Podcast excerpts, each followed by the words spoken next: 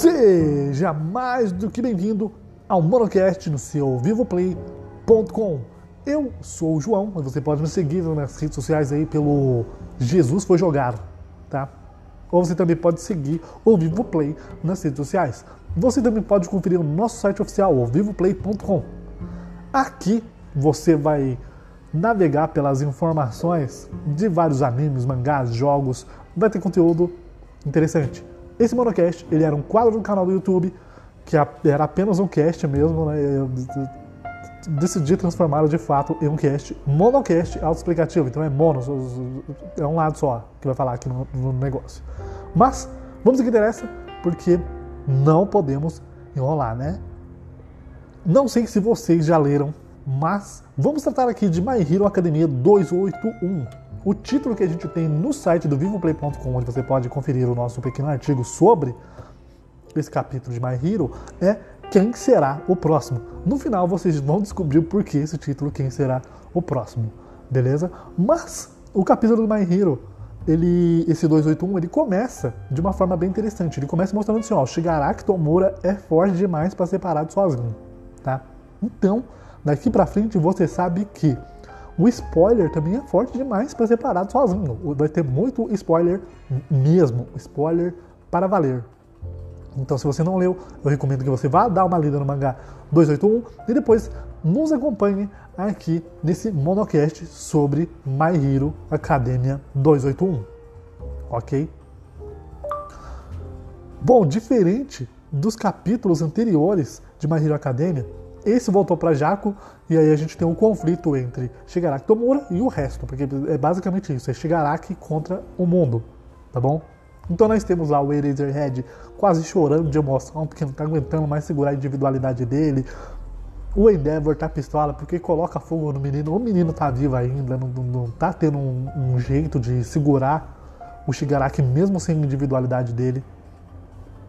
Aí o nosso Gran Torino, vovozinho, cosplay de Mega Man, vai para cima também para fazer um regaço. É uma loucura que tá essa batalha entre Shigaraki e o resto do mundo. Mas nesse capítulo, o que realmente vem à mente e vai fazer você pensar é os flashbacks e o discurso de Shigaraki Tomura.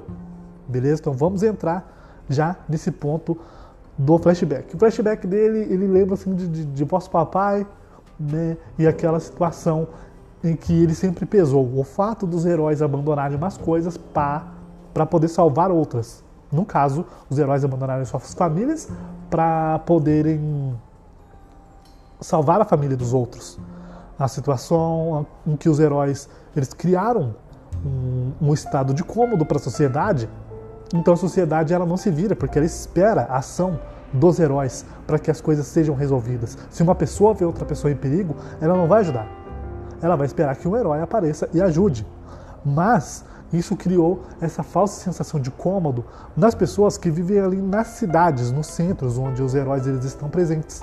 No caso do Shigaraki, ele descreve a situação, por exemplo, dele lá, com a família dele, tá? Não tinha ninguém lá perto. Então era um caso isolado. Não poderiam depender de heróis para resolver os problemas da família dele. Entende? Uh, não, não havia o, alcance desse comodismo criado pela atitude uh, da sociedade dos heróis relacionado ao Shigaraki. Ele faz essa descrição de ponto de uma forma bem interessante que me lembrou do STEM. Lembra do STEM?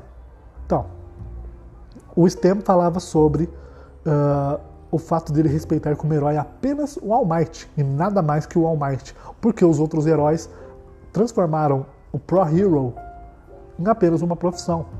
Basicamente, o que o Tomura traz pra gente é isso também. Que os Pro Heroes estão numa situação assim bem acomodada e eles trazem esse cômodo para a população que para eles está ótimo, mas eles não sabem que essa influência ela é exercida em uma pequena parte, uma pequena parcela da população. Eles não vão conseguir salvar todo mundo.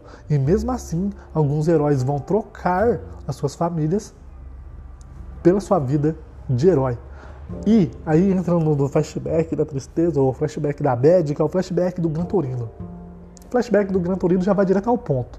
A gente tem a Nana Shimura falando pro Gran Torino que ela desvinculou tudo o que ligava ela a ele. Esse pessoal, mano, ligava ela a ele quem, velho? Tá muito confuso esse negócio aqui, né? Mas na verdade, ela desvinculou tudo relacionado a ela a uma criança. Essa criança era o Tenko. O Tenko é o pai de Shigaraki. E aí ela pegou e abraçou o Torino. Gran Torino, Gran Torino jovem era o homem, viu? Meu Deus, que homem. Aí ela abraçava o Gran Torino e chorava, velho, desesperadamente mesmo. E o Gran Torino, num lapso assim de, de da situação que ele estava no momento, ele fala: Que rosto é esse, Shimura? E aí a gente ficou naquele, pô, mano, o que que tá acontecendo? Nisso, o Shigaraki já tinha quebrado uma perna do Gran Torino, porque ele foi atacar o Shigaraki tentou fugir. O Shigaraki conseguiu pegar a perna dele. E depois ele lançou um ataque em cheio, que dá a entender, naquele momento, que Gran Torino foi morto. Ainda mais se a gente juntar com esse flashback que já teve um final triste, tá? Aí nós temos Deco e Bakugou indo para cima do Tomura, mas ele demonstra uma explosão de velocidade inacreditável para todo mundo que estava ali presente. Ele simplesmente vai na direção contrária. Ele é pego pela Ryukyu e depois ele ainda é preso pelo Deco. E aí uma voz na mente do Deco fala que ele tem que transformar toda aquela raiva em poder e deu a entender que era um dos antecessores do os usuários, antecessores né, do One for All, o do chicote negro lá. Daí os chicotes negros saem e prendem o, o Shigaraki. Até aí, beleza. Mas o Shigaraki ele força bem esse discurso no capítulo todo. E aí me levou a um, um, outro questionamento, assim, um outro raciocínio. A gente já tem essa, esse ponto colocado por ele, tipo, o herói trocar família para proteger a sociedade. A gente tem o ponto do STEM, o herói, que é o All Might, e os heróis, que são os outros heróis. Né? O herói que de fato é um herói que quer proteger a sociedade. E o herói que transformar aquilo numa base, numa profissão para ele, enfim, tá? E mais para a população, não. Todos os heróis querem salvar ao máximo o máximo de pessoas. Então, para essas pessoas, sempre vai ficar essa situação cômoda de se alguém está em perigo, eu não vou fazer nada porque um herói vai resolver. E aí eu lembrei de uma outra coisa que vai um pouquinho mais além ainda. E eu vou juntar agora o final desse capítulo 281 para falar disso, tá? Porque depois que o Shigaraki ele é preso pela Ryukyu e pelo Deco, ele revela ter uma daquelas balas da Haisekai que foi usada para acabar com a individualidade do Mirio. Aí você pensa, e agora, mano? A gente tem o Eraser, que está sendo protegido lá pelos Pro Heroes, para manter a individualidade do Shigaraki desativada. A gente tem também a Ryukyu, que tá segurando o Shigaraki, então mostra assim, cara, a Ryukyu é zica mesmo, hein? E tem o Deco ali também que tá segurando o Shigaraki. Mas, além disso, a gente ainda tem o Endeavor, que tá preparando, preparando aquele socão para acertar ele. E aí você raciocina. Ele revelou que ele tá com aquela bala, mas ele não revelou pros heróis, ele revelou pra gente. Tá, tipo, eles ainda não sabem que eu tenho isso. A bala, ela tem que ser disparada. Vamos começar por esse conceito. Uma das mãos do Shigaraki ela está meio que deformada, então isso pode ser meio que um revólver ou um disparador. Mesmo se não for, ele pode fazer basicamente com a situação atual de poder dele o que Toguro fez em Yu Yu Hakusho, que é pressionar o polegar no indicador e simplesmente arremessar essa bala. Do mesmo jeito que a gente joga pedra no rio, sabe? para fazer aqueles kickzinho, que dá um kick, dois kicks. Pessoas muito boas conseguem 5, 6 kicks. Desse tipo assim.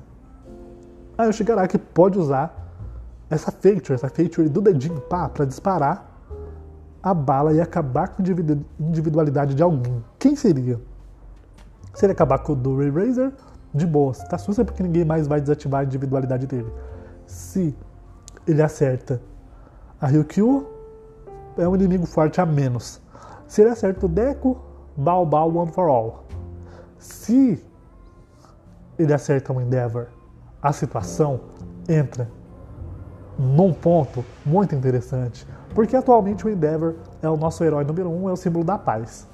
Ele não está conseguindo fazer frente ao Shigaraki. O Shigaraki não é o All for One. Aí você pensa, além do cômodo, a situação cômoda que os heróis criaram em cima da população, de que eles podem salvá-los a qualquer momento de qualquer situação, e eles responderem da mesma forma, tipo, mano, tem um problema, vou esperar ser salvo por um herói. E a questão do herói abandonar sua família para se dedicar à profissão de herói, a gente ainda tem um grande porém, que é a distância de poder. Essa distância de poder ela já existia entre Endeavor e All Might, que era uma distância absurda. Talvez, talvez, tá? Isso não justifica as atitudes dos heróis menores, porque o Endeavor não é assim. Talvez os heróis tenham visto que era impossível alcançar o All Might, então eles se acomodaram na posição que eles estavam. Diferente do Endeavor, ele sabia que o All Might era forte demais, mas ele queria alcançar a posição que o All Might tinha. Tanto que depois ele conversa com Toshinori o que significa esse símbolo da paz que você criou. Porque o All Might deixou isso de uma forma bem explícita. O símbolo da paz é de um guerreiro que, por mais dificuldade que ele passe, ele vai conseguir vencer aquela adversidade. All Might venceu em caminho o All for One.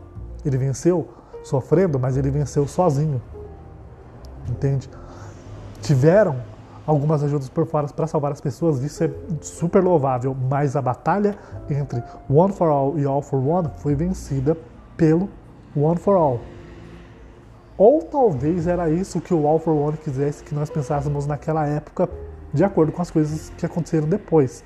Mas uma coisa que é incontestável é All Might construiu uma linha de poder que era impossível de ser alcançada.